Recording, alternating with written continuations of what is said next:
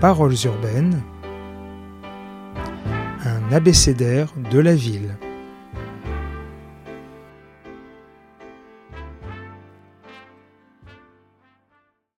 Z comme ZUP. Bonjour Renaud Epstein. Bonjour.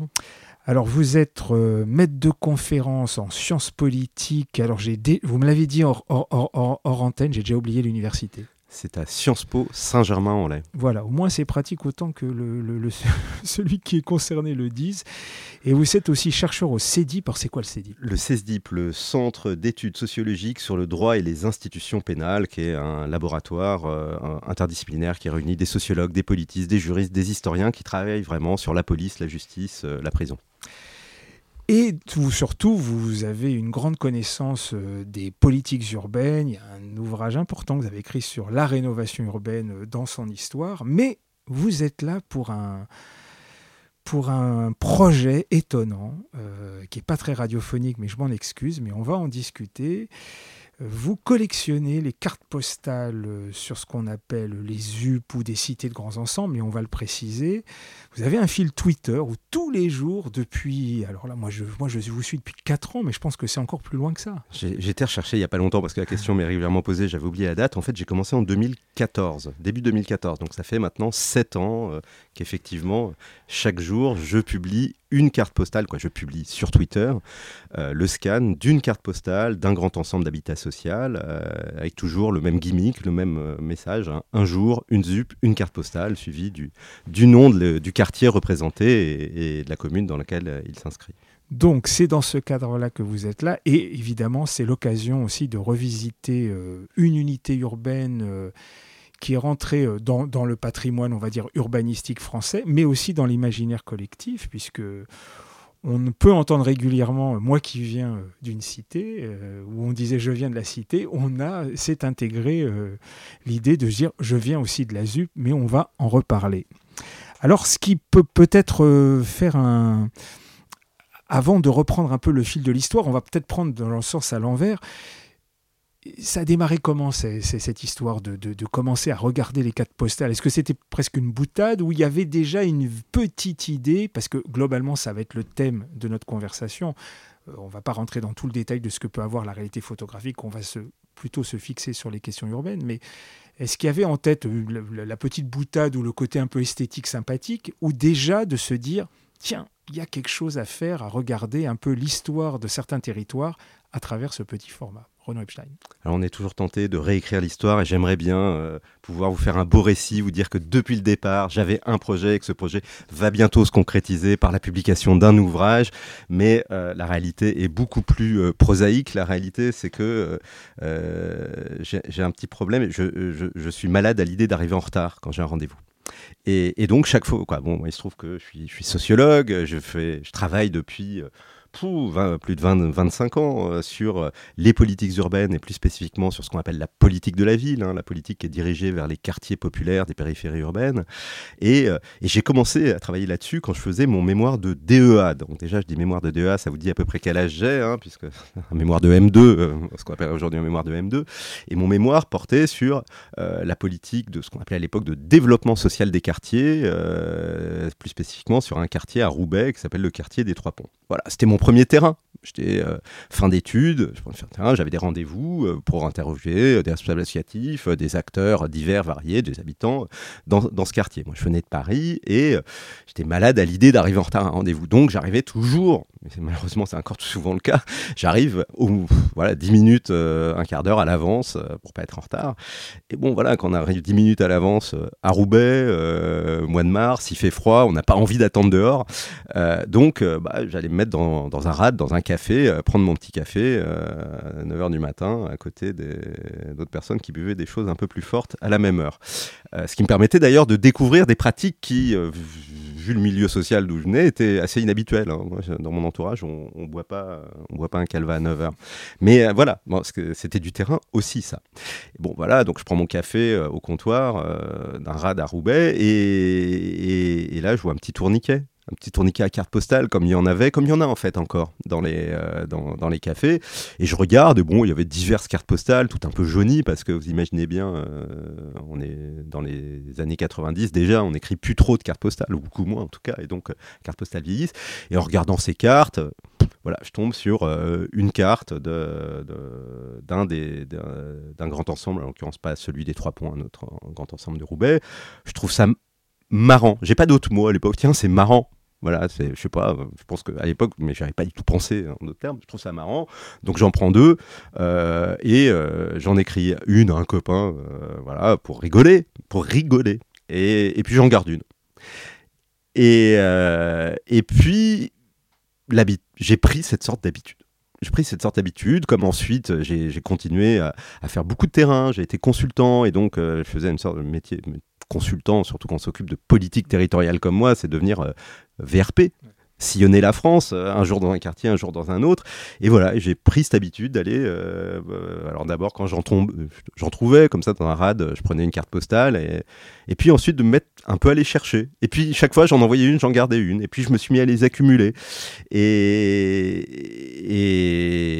et puis l'accumulation, appelant l'accumulation. Euh, quand je voyais, je passais devant un vide-grenier, euh, une brocante, bah il y a toujours un petit stand de cartes postales. J'allais fouiller et puis je me suis retrouvé, il y en a plein. Et j'avais pas idée, on n'a pas idée de l'ampleur de la production de cartes postales représentant des grands ensembles d'habitat social. Euh, et, voilà, il y a eu cette accumulation pendant alors qui n'était pas systématique. Là, je vous la présente, l'impression que c'était devenu euh, quelque chose euh, d'organisé. Non, c'était comme ça, un peu aussi au petit bonheur la chance jusqu'au jour où, euh, où euh, qu'est-ce qui s'est passé? Ben, Il s'est passé que d'abord, il a fait, j'ai tellement accumulé que je me suis dit, faut, que, qu'est-ce que je vais en faire? Ça, Au début, c'était dans un tiroir, puis le tiroir a débordé.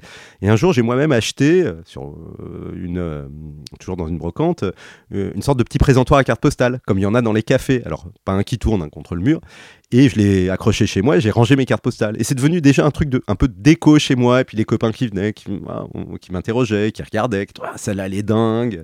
On s'est mis à en parler. Et puis je voyais bien que ça, ça prenait, ça encourageait mon propre goût pour la recherche de ces cartes postales. Et puis au bout d'un moment, j'en ai eu tellement, tellement. Et alors là, j'arrive pas. La question m'a déjà été posée. J'arrive pas à me souvenir à quel moment je me suis dit tiens, je vais basculer de cette, de ce stockage chez moi, cette exposition à domicile, vers une publication euh, sur Twitter. J'arrive pas à me souvenir quand c'est arrivé, mais c'est arrivé. Et depuis, euh, quand j'ai vu la, les réactions que ça a suscité, que ça continue de susciter, bah, ça m'a encouragé toujours plus à aller en chercher. Euh, j'ai depuis découvert qu'on pouvait euh, trouver plein de cartes postales qui n'avaient pas besoin d'aller faire des, des vides-greniers et mettre les mains dans ces bacs euh, qui sentent pas bons pour trouver des cartes, mais qu'il y a maintenant des sites internet, il y a une sorte de plateforme de marché, de place de marché de la carte postale où je vais vous avouer quelque chose vous savez, on passe beaucoup de temps euh, en ce moment euh, sur Zoom, euh, etc. Quand je m'emmerde dans une réunion sur Zoom, et Dieu sait que je m'emmerde dans des réunions sur Zoom, hein, je suis universitaire, eh ben, bah, je continue à écouter ce qui se passe, et pendant ce temps-là, je vais faire mes courses sur de cartes postales en ligne. Voilà ce qu'on appelle optimiser son temps.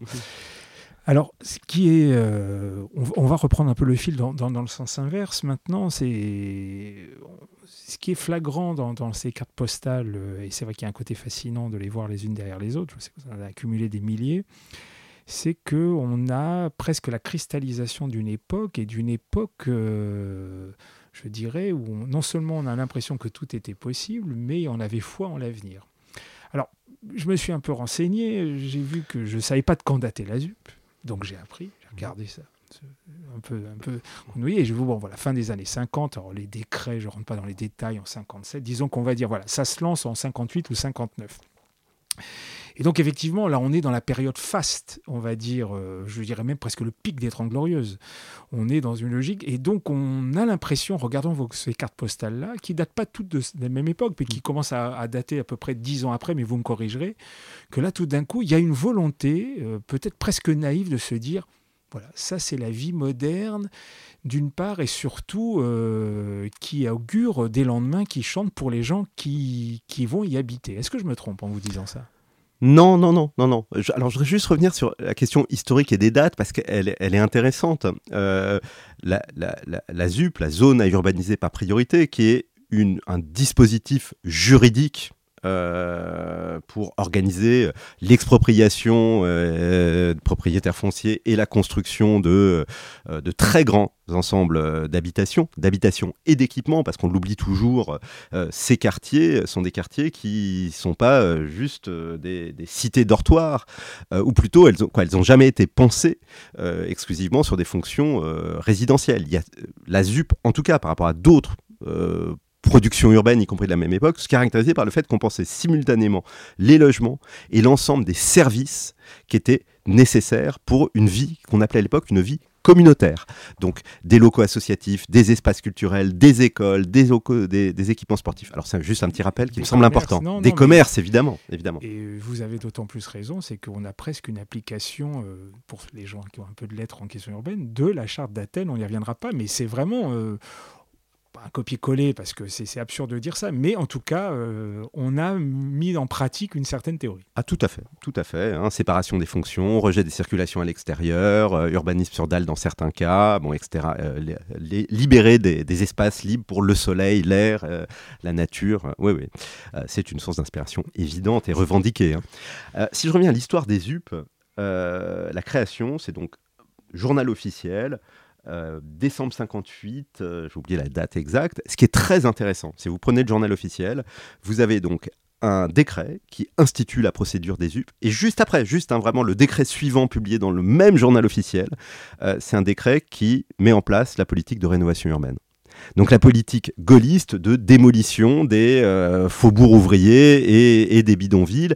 Et ces deux politiques vraiment qui, ont sont les, décrets qui leur donnent naissance sont sur la même page du journal officiel, et ça a été au, cœur de la politique urbaine gaulliste euh, qui a transformé radicalement le visage de nos villes et euh, leur morphologie, la structure socio-spatiale, euh, parce que d'un côté, c'est une politique qui a organisé ce on serait euh, en 2021, on dirait euh, la gentrification urbaine, euh, et d'un autre côté, une politique qui a organisé la construction d'ensembles modernes dans les périphéries, des, villes. Alors, moi, je, publie sous le titre Un jour, une ZUP, une carte postale. la grande majorité des cartes postales de grand ensemble que je publie ne sont pas des ZUP. Euh, j'utilise ce terme parce qu'il claque et il fait écho à un imaginaire, mais des UP en France, euh, juridiquement, il y en a eu à peu près 200. Euh, des quartiers qu'on pourrait qualifier. Aujourd'hui, si je prends les quartiers qui sont visés par la politique de la ville, on est, euh, suivant les moments, les procédures, entre 1500 et 2500. Donc ça veut dire que la grande majorité des quartiers qu'on va identifier, nous, avec notre regard, comme euh, des cités, des zones sensibles, des grands ensembles, peu importe comment on les appelle, ne sont pas des UP. Voilà, ça c'est, ça, c'est un, premier point. C'est d'ailleurs euh, peut-être un peu dommage parce qu'on regarde, dans le cadre des UP, il y avait sans doute plus de pensée architecturale que dans le cadre d'autres opérations menées dans d'autres cadres. Oui, je Mais, vous interrompre 10 secondes, c'est que, c'est pour prolonger ce que vous dites, c'est, c'est d'insister là-dessus, c'est que quand on regarde la fiche Wikipédia de la ZUP, c'est assez intéressant parce qu'on voit à quel point euh, ça a touché quasiment la quasi-majorité du territoire français.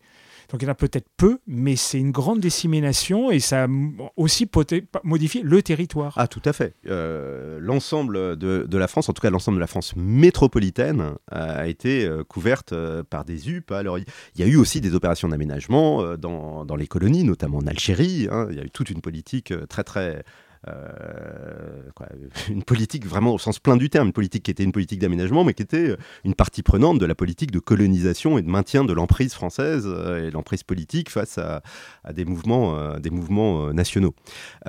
Il y, a, eu aussi des, grands ensembles qui ont pu être construits dans, dans, les départements d'outre-mer, qui restent départements d'outre-mer, mais jamais sous la forme de, de, ZUP, à ma connaissance.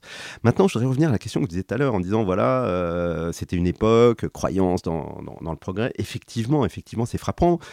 Mais euh, ça a commencé avant les UP. Et euh, il y a euh, toute une production de cartes postales sur le logement social dès l'origine du logement social.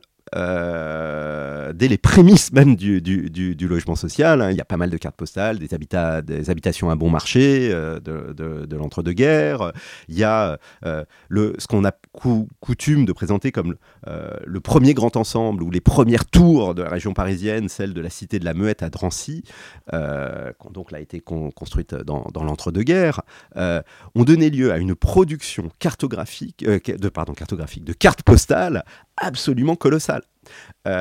et tous les quartiers d'habitat social qui ont pu être produits euh, euh, dans les années 30, dans les années fin des années 40, début des années 50, avant même les UP, ont donné lieu déjà à cette, euh, à cette célébration par les cartes postales qui est, qui, est, qui, est, assez, assez intéressante et avec des prises de vue qui effectivement donnaient à voir à la fois comme toutes les autres cartes postales qui étaient échangées, la monumentalité, hein, il, y a, voilà, il y a des angles de vue, on cherche à donner, à voir cette grandeur de, l'ensemble, mais euh, aussi, euh, on le voit dans certaines d'entre elles, avec la mise en scène d'équipements euh, sociaux, culturels, sanitaires qui pouvaient être produits, donner à voir cette idée que, voilà, notamment dans les, dans les villes communistes ou les villes de la banlieue rouge, ces, grands ensembles qui sortaient de terre, c'était la cité radieuse, au sens, non pas au sens corbuséen nécessairement du terme, mais c'était effectivement la, la, ville idéale qui était en train de, en train, en train de se construire. Et alors, cette vision qui est quasi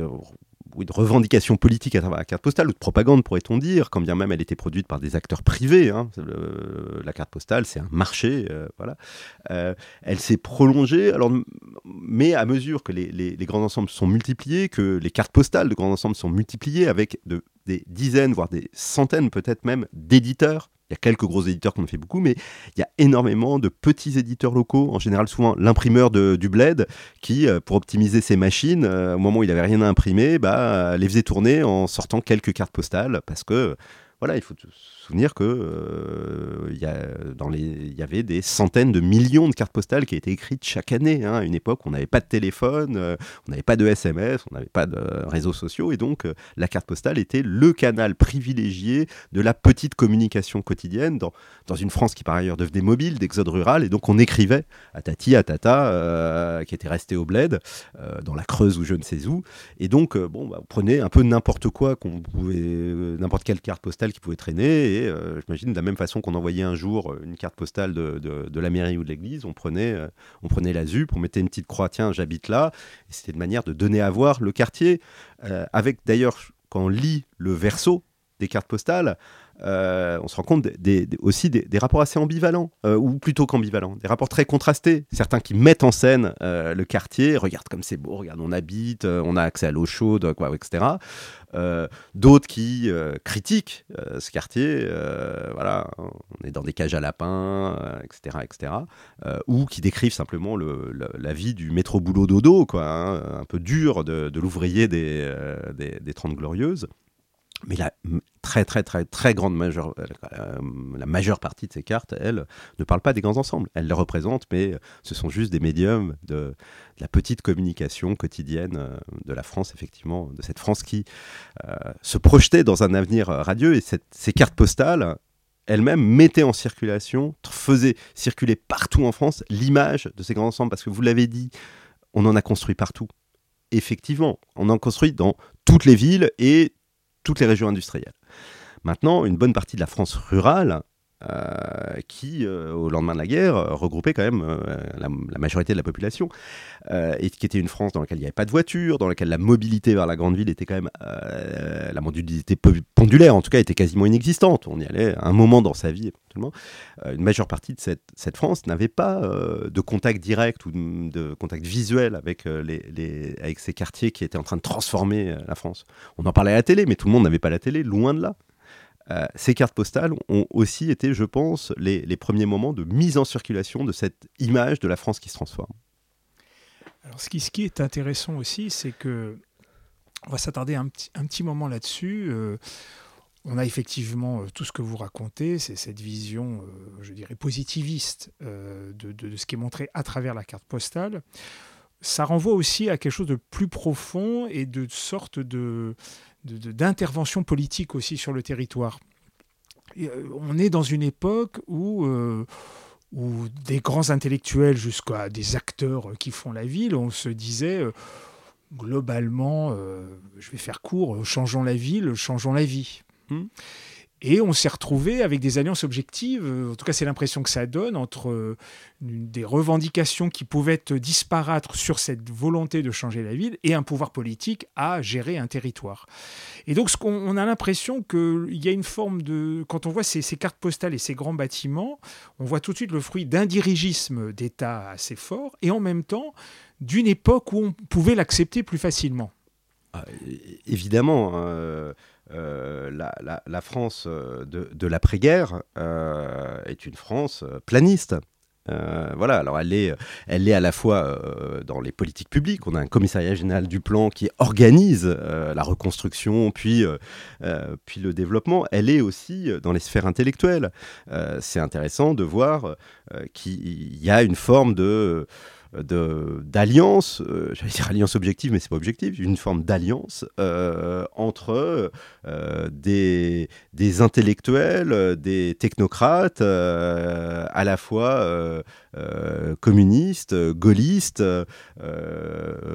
j'allais dire sociodémocrates, mais en fait surtout keynésiens, qui, par-delà toute une série d'oppositions sur, de, quoi, qui peuvent combattre dans, sur toute une série de plans, mais qui se retrouvent autour de euh, l'aménagement du territoire et euh, la planification urbaine. Euh, les, alors ça, ça vaut au niveau national. ça vaut aussi au niveau local et il il faut jamais sous-estimer l'alliance qui a pu avoir lieu entre les gaullistes et les communistes autour des politiques urbaines où finalement tout le monde y trouvait son compte. Euh, les, maires communistes euh, voyaient, quoi, étaient très très très favorables à la construction massive de logements sociaux dans, leur, territoire pour des raisons idéologiques, parce que ça répondait aux besoins euh, de, leur électorat, mais des, ouvriers de leur, population. ça permet et, et, et, les gaullistes, alors au niveau local ou régional, ils étaient bien contents de voir s'organiser une répartition très, de voir leurs pauvres partir, euh, leurs ouvriers partir. On faisait la rénovation urbaine, on démolissait l'habitat ouvrier et ils allaient se reloger euh, à Ivry, à Saint-Denis, euh, voilà, chez les cocos. Et donc c'était simple, chacun chez soi et chacun finalement entretenait son bastion. Et, et, donc tout le monde y trouvait à peu près son compte. Ça au niveau local. Euh, au niveau politique. Au niveau, au niveau national, c'était aussi très intéressant. Moi, je suis très frappé quand, on relit euh, bon, les travaux de collègues historiens euh, sur, la période, ou moi-même, je ne suis pas spécialiste, mais il m'arrive de faire quand même un, peu d'archives de voir la croyance qu'il pouvait y avoir de la part d'acteurs qu'on peut situer sur tous les spectres, sur l'ensemble du spectre politique et idéologique, la croyance dans les vertus euh, de cette forme urbaine, euh, les croyances dans, alors, dans les vertus économiques, dans les vertus sociologiques, dans les vertus sociales, culturelles, euh, dans, dans l'idée que c'était qui? Je crois que j'arrive plus à me souvenir. Là, je pense à un texte en particulier. Euh, j'arrive plus à me souvenir quel auteur. Bon, c'était un, haut fonctionnaire du ministère euh, de, euh, des, ponts, quoi, de, l'administration des ponts et chaussées. Le ministère de l'équipement. Oui, quoi. C'était même avant l'équipement. Ça devait être encore. Il devait être encore le MRU, ministère de la reconstruction et de l'urbanisme, l'équipement 64. Je pense que c'était juste avant, à vérifier. Dans lequel finalement il disait euh, les, ces grands ensembles, et notamment parce qu'on y pense, l'équipe, l'équipement, alors les équipements scolaires, les équipements culturels, euh, sont le meilleur instrument pour contrer euh, la lutte des classes. Euh, pour passer d'un régime de lutte des classes à un régime de collaboration de classe. Mais euh, c'est euh, voilà, ce qui est une autre manière de, de, de, formuler le, le, projet corbuséen d'homme standard ou, ou de, reprendre l'idéologie contemporaine de la mixité sociale. Si Chambardelot n'aurait pas pu dire exactement la même chose. Mais exactement, il, aurait, il aurait pu le dire, il aurait pu, il l'a peut-être écrit, je sais pas, mais c'est l'idée, voilà, si on fait, on veut vivre dans les mêmes quartiers, le cadre, le contremaître et l'ouvrier, qui ont des intérêts de classe, antagonistes, mais qui vont collaborer, ils vont être dans les mêmes équipements, on va répondre, on va socialiser la réponse à un certain nombre de leurs besoins, besoins de logement, besoins d'éducation, et ils vont passer dans, dans les équipements, les équipements sociaux, dans un régime de collaboration de classe. Et comme ça, face à la menace euh, socialiste, socialo-communiste, etc., euh, on va par le bas, par l'aménagement urbain, en répondant à des besoins sociaux, mais aussi en organisant cette, collaboration de classe, on va euh, repousser le spectre, la menace qui faisait tant peur. alors va s'organiser un temps de, de cette réalité urbaine qui est la ZUP, qui fait que tout d'un coup, les choses vont commencer à se déraper, voire jusqu'au bout de la logique, à se dégrader. Vous, vous l'évaluez à partir de à quel moment ça? Alors j'ai du mal à dire tout d'un coup. ça c'est clair. voilà, euh, parce que euh, là encore, euh, quand on reprend quoi, les critiques à l'égard de cette, de cette forme urbaine du grand ensemble sont contemporaines de leur construction. ou euh, oui, si, si, qui sont contemporaines de leur construction. Je vous renvoie là sur un très beau livre euh, de Marc Bernard, Sarcellopolis, qui a été réédité il y a quelques années. Euh, donc Marc Bernard était une sorte d'anard de droite, on pourrait dire, qui avait dû avoir le Renaudot ou je ne sais pas quoi.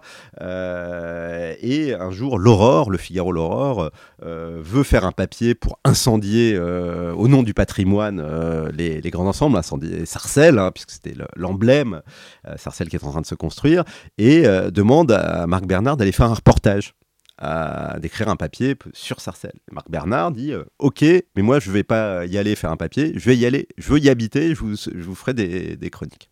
Il part, et donc, il part, il nous décrit comment il part. Il habitait dans une sorte de taudis dans Paris, quoi, dans un endroit qui aujourd'hui doit valoir 20 000 balles le mètre carré, mais, mais c'est un taudis à l'époque.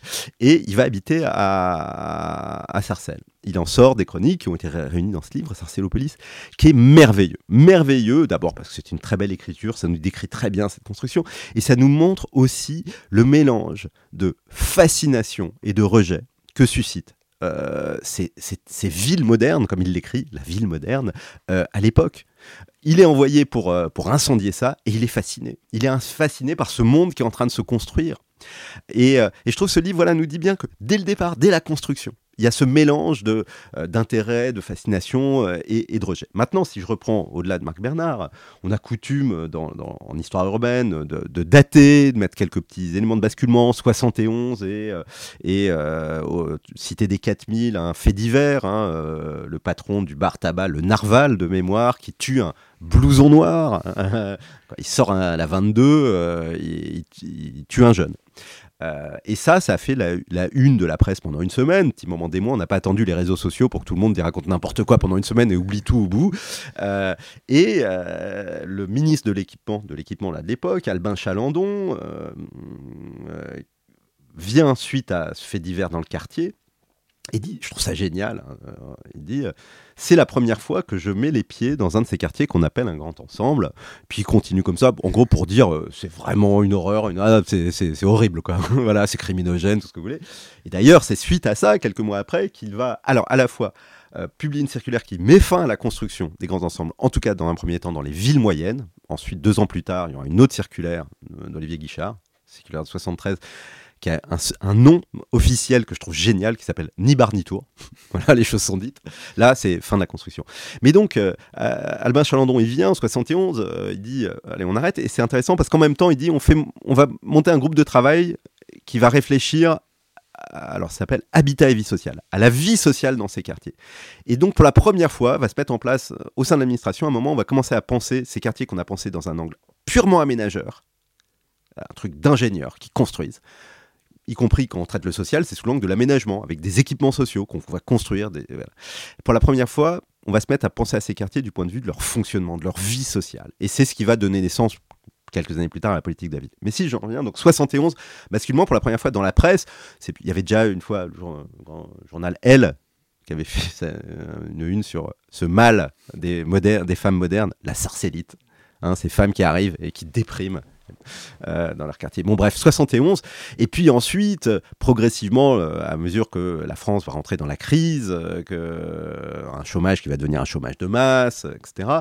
Bon, des, difficultés qui vont s'amplifier, des, des difficultés sociales qui vont s'amplifier dans l'ensemble de la France, et particulièrement dans les territoires euh, ouvriers et populaires, euh, que sont ces, quartiers. Euh, donc il y a tout au long des années 70 des petits signes comme ça de, changement d'image, mais pour moi, le, vrai, vrai tourment, c'est l'été 80. avec ce qu'on appelait à l'époque les rodéos des minguettes, hein. donc ce qu'on appellerait aujourd'hui des émeutes, mais voilà, ce qu'on appelait les, les, rodéos des minguettes, et qui arrive à un moment très particulier. Euh, juillet, deuxième de mémoire, deuxième quinzaine de juillet 81, c'est-à-dire trois mois après l'élection de François Mitterrand. Deux mois après l'arrivée d'un gouvernement socialiste avec des communistes. Et, euh, et qu'est-ce qui se passe? Euh, Il se passe que, bon voilà, il y a ces petits trucs, ces micro-émeutes, hein, franchement, dans, dans, dans, dans, les minguettes. Quand je dis micro, comparé à ce qu'on a pu connaître depuis. Et ça fait euh, la une de, du Figaro, ça fera ensuite la une de Paris Match, l'ouverture du 13h, etc. Qu'est-ce qui se passe? Il se passe, euh, et puis il se passe que bah, la, la, la, droite et la France conservatrice s'est pris un coup sur la tête, quoi. Hein. Fallait aller planquer les lingots en Suisse, les communistes étaient là, quoi.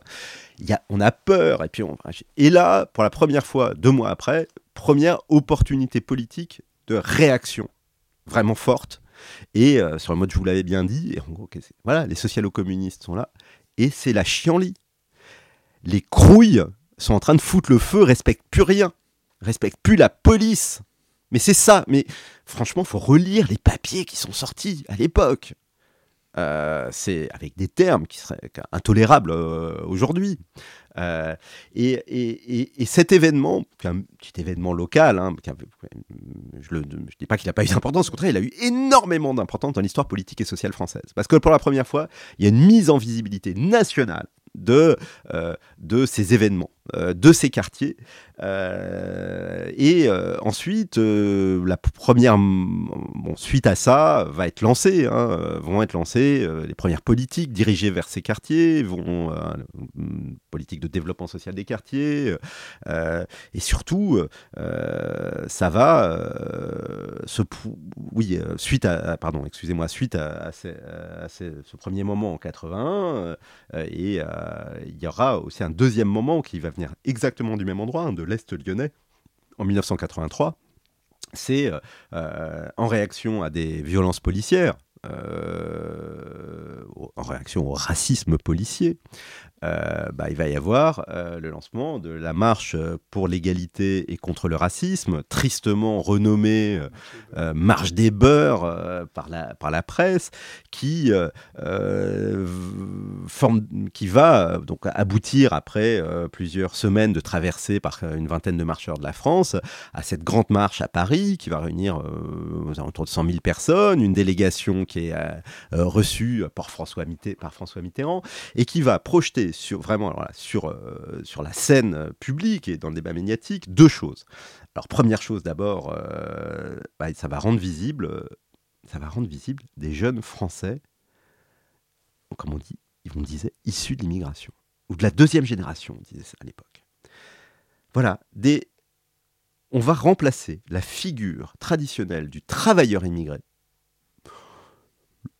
le vieil arabe qui baisse les yeux, qui va travailler qui retournera au pays, par la figure de ces enfants qui sont là, qui sont nés là, qui sont arrivés là quand ils étaient tout petits, qui ont grandi là, qui ont été à l'école ici, euh, et qui, bah, contrairement au fantasme qu'avait la France vis-à-vis de leurs parents, qui vont pas repartir, ils sont là, ils font partie de la communauté nationale. Et leur message, leur message, qu'est-ce que c'est? Leur message dans cette marche, c'est de dire, on veut juste l'égalité, on est français, on veut être traité comme les autres français et on ne l'est pas. Et on veut être, euh, avoir une vie digne comme les autres français. On veut que nos quartiers qui ont été construits il y a 30 ans, qui sont jamais qui n'ont jamais été entretenus, euh, bah, euh, on ait le droit d'avoir des conditions de vie comme les autres. Et on veut que dans ces quartiers, les flics arrêtent de nous violenter. Etc. Et donc il y a eu vraiment ce deuxième moment de cristallisation qui a rendu visible euh, non plus des quartiers émeutiers, mais des quartiers un peu politiques, mais surtout donner, à voir le fait que, oui, on avait, en France des quartiers, ces grands quartiers qui avaient incarné le progrès de la classe ouvrière, etc., etc., etc., sont devenus les quartiers immigrés ou les quartiers des descendants de l'immigration. Euh, et je crois que ce, retournement, à la fois, alors même que ça vient d'un mouvement social qui demandait l'égalité, etc., euh, a été un moment qui a profondément changé la représentation sociale de ces quartiers, où d'un seul coup, on s'est pu regarder une question urbaine, une question sociale, mais une question raciale, même si on l'a jamais formulée explicitement euh, dans ces termes-là. Voilà, donc les moments de basculement, je me les place là du point de vue des repères, hein, du point de vue du débat public. Parce que si je regarde du point de vue sociologique ou du point de vue de la transformation de la structure de la population, en fait, il n'y a pas de basculement.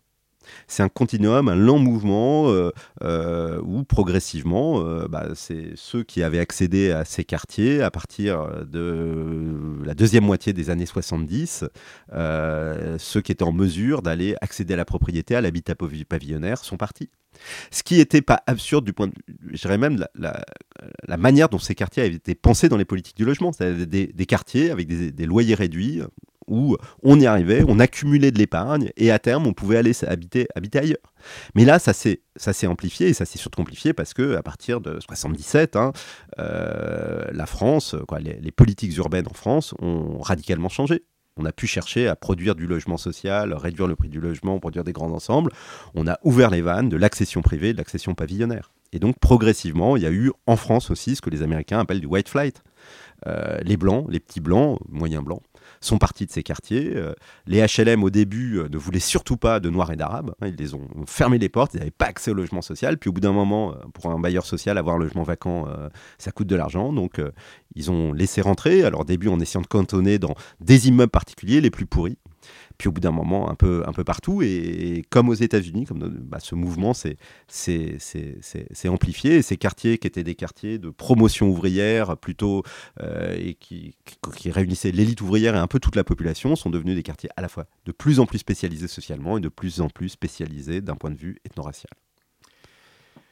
Et bon, alors après évidemment vous on va pas rentrer dans le détail, mais il va se prolonger des tas de programmes urbains, banlieue 89, des choses comme ça.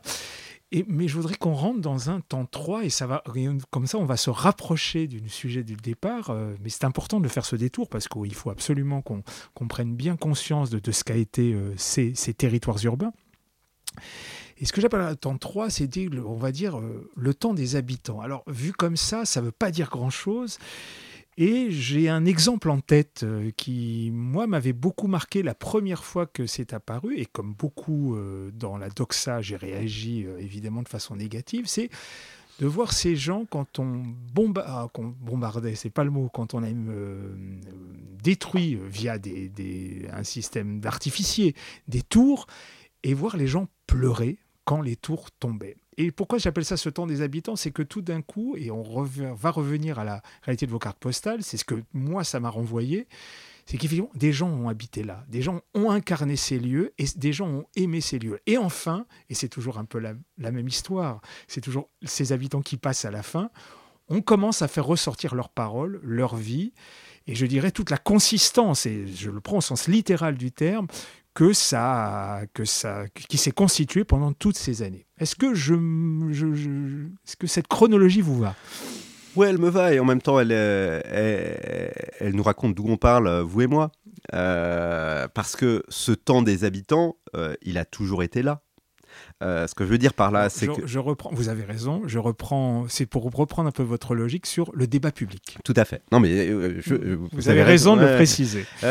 Mais parce que les, formes d'attachement à ces quartiers, ils s'inscrivent. Voilà, comme. Mais je dirais à ces quartiers comme à tout autre, nous sommes tous, nous sommes toutes attachés au quartier dans lequel nous avons grandi, même si nous ne l'aimons plus, nous y sommes attachés. Euh, euh, et, je pense que euh, l'émotion que suscitent les cartes postales que je peux envoyer chaque jour, moi j'ai des réactions sur Twitter de gens qui habitent et qui découvrent, ah, c'est comme ça, c'était comme ça, etc. Je pense que c'est la même. Moi je sais que j'habite pas loin de, la librairie où nous sommes en train d'enregistrer, à, Ménilmontant. il n'y a pas longtemps, en fouillant, toujours dans un, alors là vraiment dans un, dans un vide-grenier, je tombe sur une carte postale de mon immeuble. Une carte postale qui doit dater de, entre 1900 et 1914. Voilà. Et j'ai été saisi de la même émotion en voyant cet immeuble que, je pense, toutes les personnes qui voient leur, leur, euh, leur, euh, leur, tour, leur bar quand je la poste sur Twitter. Voilà, nous sommes attachés à ça. Donc, euh, il y a toujours eu, ça. Maintenant, si je reprends votre, votre question qui est, qui est pertinente sur la redécouverte par ceux qui n'y habitent pas dans ces quartiers et par ceux qui organisent la démolition aujourd'hui ou la stigmatisation, la démolition de ces quartiers, la découverte que, ah ben merde, tiens, quand on est en train de démolir euh, ses habitants et qu'on prétend le faire pour le bien, euh, pardon, beau lapsus, j'ai dit, démolir ses habitants, qu'on est en train de démolir ces, quartiers. pour moi, c'est pas un lapsus. Je pense que c'est malheureusement représentatif de ce qu'ils ont pris toutes ces années. Tout à fait. Mais en tout cas, voilà, on a des, responsables politiques qui croient bien faire. Moi, j'étais, j'étais absolument frappé en en faisant, en faisant un nombre assez quand même conséquent d'entretiens euh, euh à d'élus, de responsables d'urbanistes, de, responsables du, monde, du monde HLM, de voir que à quelques exceptions près, hein, je dirais quelques vraies ordures, euh, mais, mais la plupart d'entre eux, ils pensent vraiment bien faire, ils pensent bien faire pour les habitants de ces quartiers. Hein. on a tellement construit euh, l'idée que ces quartiers sont des quartiers pathogènes, des ghettos, euh, et on a tellement présenté ces quartiers exclusivement sous l'angle du problème, voire de la menace, que et puis ces quartiers ont été tellement mal entretenus, mal gérés pour certains d'entre eux que les habitants, bah, ils revendiquent ils revendiquent d'être mieux traités.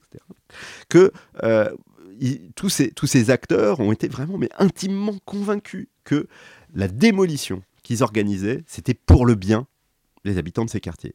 Et, euh, et que, à la limite, l'enjeu était tellement fort qu'on n'avait même pas besoin de les consulter, on n'avait même pas besoin de leur, leur, demander. Et même si on leur demandait et qu'ils nous disaient non, on veut pas que ce soit démoli, en fait, ils, ils étaient aliénés, quoi, ils se rendaient pas compte. Et donc, on le faisait pour leur bien.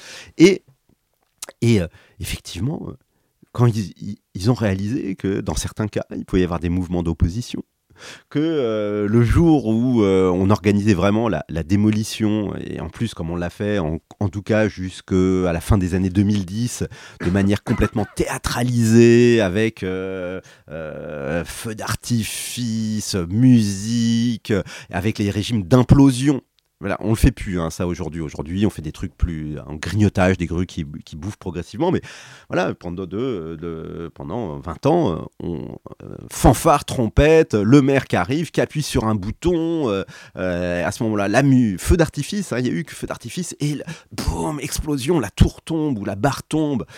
ces monstres urbains qui, en deux secondes, tombent comme un château de cartes. et effectivement, les habitants du quartier réunis pour le spectacle qui sont là et systématiquement, euh, les journalistes qui sont là, tout le monde voit. Les gens pleurent. Ouais, les gens pleurent. Bah oui, quand vous voyez euh, cette, euh, cet immeuble dans lequel vous avez grandi, vos enfants sont nés, vous êtes mariés, vous avez passé 20 ans, c'est votre vie qui, est, qui tombe par terre. Et ça symbole, le symbole est quand même d'une violence, d'une violence sociale extrême. Finalement, tous ces souvenirs, tous ces ans que vous avez passé votre vie, ça ne vaut plus rien.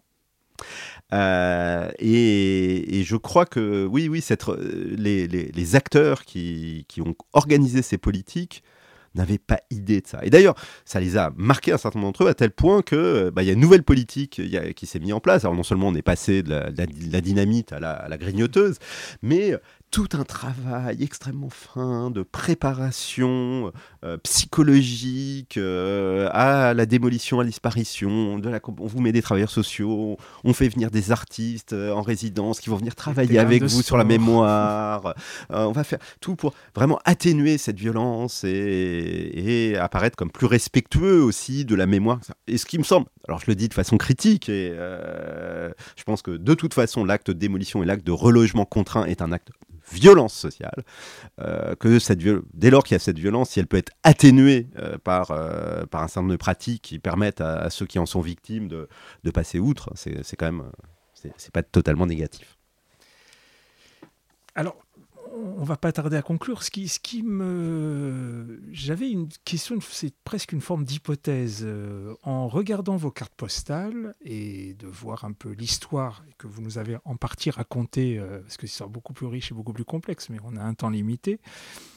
Et puis dans l'imaginaire collectif, euh, c'est-à-dire que on a des euh, phrases euh, je viens de la ZUP euh, ou qui fait presque une sorte de marqueur social genre je connais la rue enfin vous voyez dans tout, tout ce qu'on mm. peut avoir quand on associe ces éléments de langage qui sont passés dans le presque dans le langage courant dans une sorte de, de conscient collectif même pas d'inconscient de conscient collectif et si on les associe à vos cartes postales que vous postez tous les jours je me demande si on n'est pas à la fin de l'histoire, dans le sens où il y a eu un début, il y a eu une fin de ces périodes-là. Je ne dis pas que a, ces quartiers n'existent plus, c'est pas ce que je, sous-entends. Mais je sous-entends que est-ce que la boucle n'est pas forcément bouclée quand tout d'un coup c'est passé dans le conscient ou l'inconscient collectif, tout d'un coup, et que ces pour celles que vous nous renvoyez, vous nous renvoyez d'un certain passé proche, mais un passé, de se dire, bah voilà, là, est-ce qu'on n'est pas passé à autre chose qui est en train de se faire? Ma question. Alors, euh, quoi, vous avez raison, mais j'en sais rien si j'ai raison. avez que ça m'a fait. Non, mais vous avez raison, si ce n'est que quoi. Moi, je partage. Vous avez raison. En tout cas, je partage euh, un certain nombre de, ce que vous venez de dire, si, sauf l'expression de la fin de l'histoire. Évidemment. Évidemment. voilà. Et, euh, et, moi, d'abord, je suis frappé que, de, évidemment, de la pluralité des histoires Parce que là, depuis tout à l'heure, finalement, on a sombré dans ce que je dénonce moi toujours, c'est-à-dire cette présentation globalisante de quartiers extrêmement divers. les voilà hein, ces, quartiers qu'on représente sur la carte postale qu'on avait appelés de manière diverse ils n'ont rien à voir les uns avec les autres euh, on en a produit une vision unifiée, mais euh, voilà, hein, le Clos du Roi à Vierzon, euh, Malakoff à, Nantes et les 4000 à, la Courneuve, c'est aussi différent que Vesoul, Jakarta et, et, New York. Vraiment, ça n'a rien à voir. Rien à voir. Euh, D'ailleurs, les cartes postales montrent euh, cette grande diversité. Tout à fait. Donc j'encourage, mais je le dirai à la fin, d'aller sur Twitter.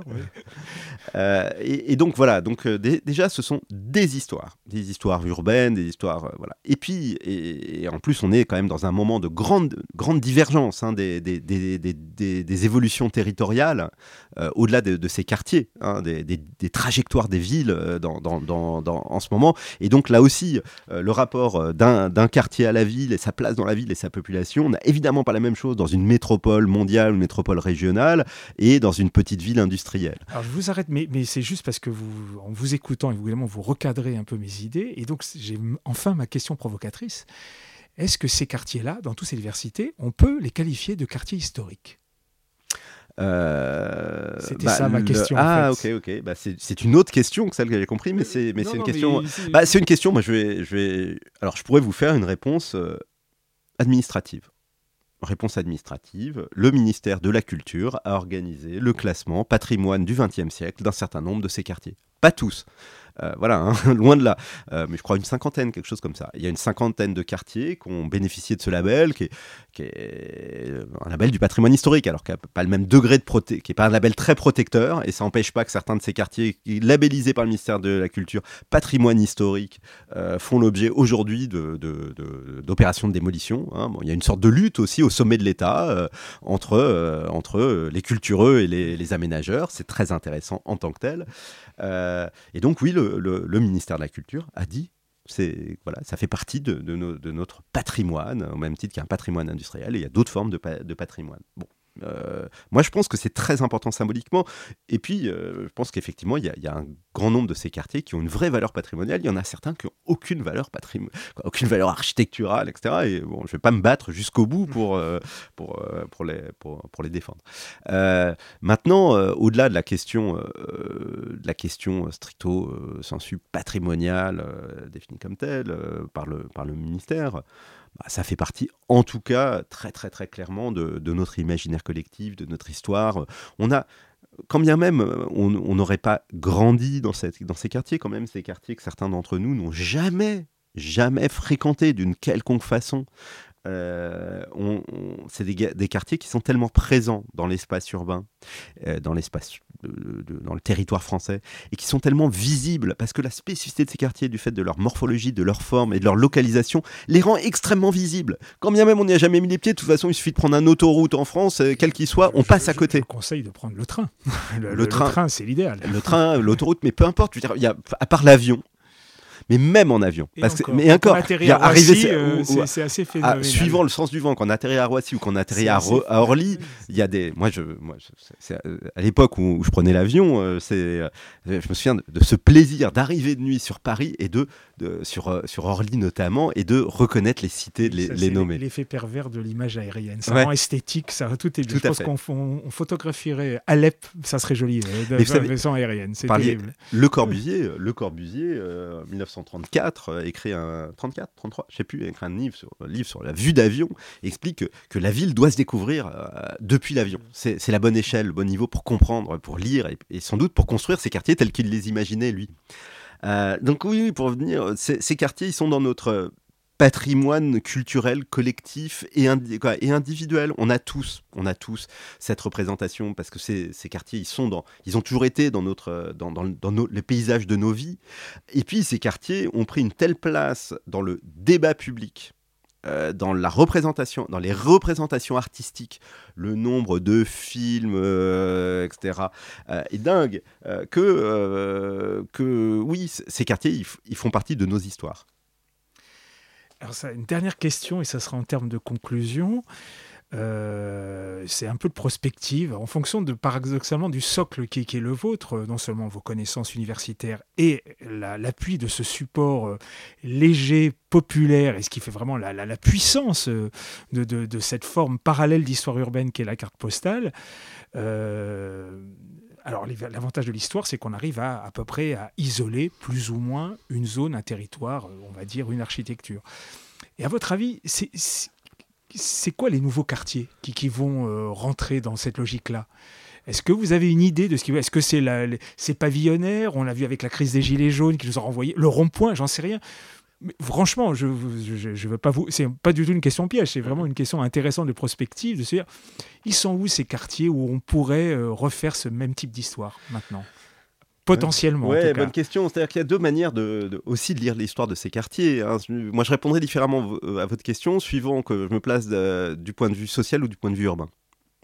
Euh, ou du point de voilà, c'est-à-dire que euh, d'un point de vue social, ces quartiers qui étaient des quartiers de la classe moyenne, qui se sont paupérisés euh, et qui ont connu des difficultés de vie sociale à la, à la faveur d'une grande mutation du capitalisme qui a été la fin du Fordisme pour aller vite, bah, très clairement, le parallèle ou le, prolongement qui me semblerait naturel, ce sont un certain nombre d'espaces de lotissement périurbains. Très très clairement et voilà, on voit d'ailleurs déjà les dynamiques dans les plus anciens d'entre eux. Ça, c'est d'un point de vue social.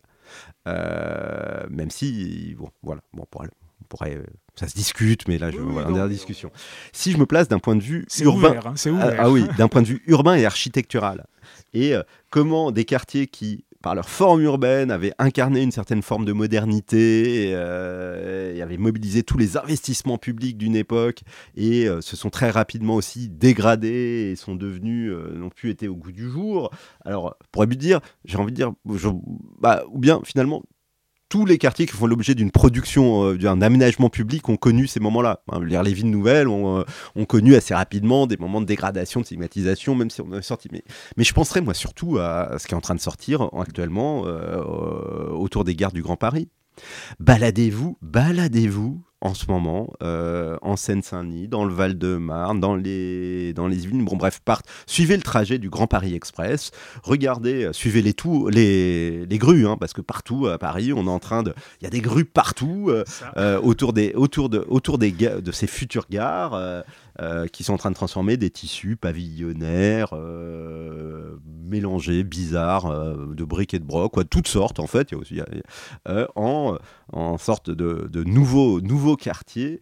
Euh, moi, je suis quand même très, très, très frappé de voir ces quartiers. Alors là, euh, c'est, des quartiers qui font l'objet d'une production publique, au sens où c'est un grand équipement public qui, est à l'origine de leur, euh, de leur aménagement, que certaines des opérations sont pilotées par des acteurs publics, mais fondamentalement, et alors là, par comparaison à ce qu'on a pu connaître au monde des UP, dans lequel c'est des opérations quasi intégralement privées. Ce sont des promoteurs privés qui construisent qui construisent, alors avec une logique de, promoteurs privés, ils font leur job, hein, ils cherchent à, faire de la plus-value et donc euh, euh, d'optimiser euh, ce qu'ils peuvent sortir on sort des horreurs. Mais c'est d'une pauvreté architecturale, c'est misérable, c'est horrible, c'est surdense. Il y a zéro espace public, zéro équipement public. Euh, ça va se dégrader à grande vitesse. un centre commercial quand même. Oui, oui, un centre de franchisé, ouais. Euh, non, non, c'est des cauchemars urbains qu'on est en train de construire. C'est effrayant. Je dois dire que c'est effrayant. Pour la première fois depuis. Euh, depuis une trentaine d'années, euh, les villes nouvelles, il y a une vraie, vraie politique urbaine avec une mobilisation de moyens nationaux colossaux, euh, tous les plus grands urbanistes, les plus grands architectes, France programmistes qui sont là.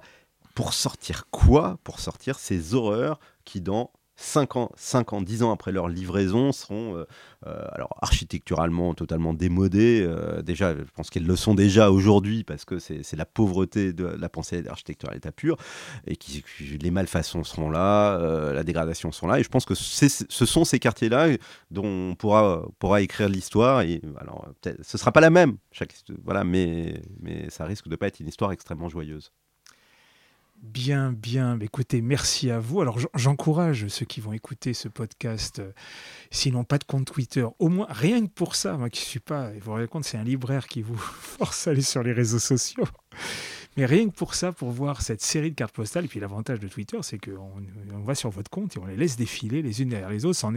je, je, vous avoue, c'est hypnotisant. C'est absolument terrible sur ces questions. Donc, euh, bah, merci Renaud Epstein de nous avoir consacré ce temps. Oui, je vous en prie. Bah pour les autres, surtout qu'ils attendent, dans quelques mois, il y, y, a un ouvrage qui sort. Absolument, on va faire un peu de teasing, euh, mais on, on, on, on refera une causerie pour ça. Noté. Merci à vous. Merci. Paroles urbaines, abécédaire de la ville.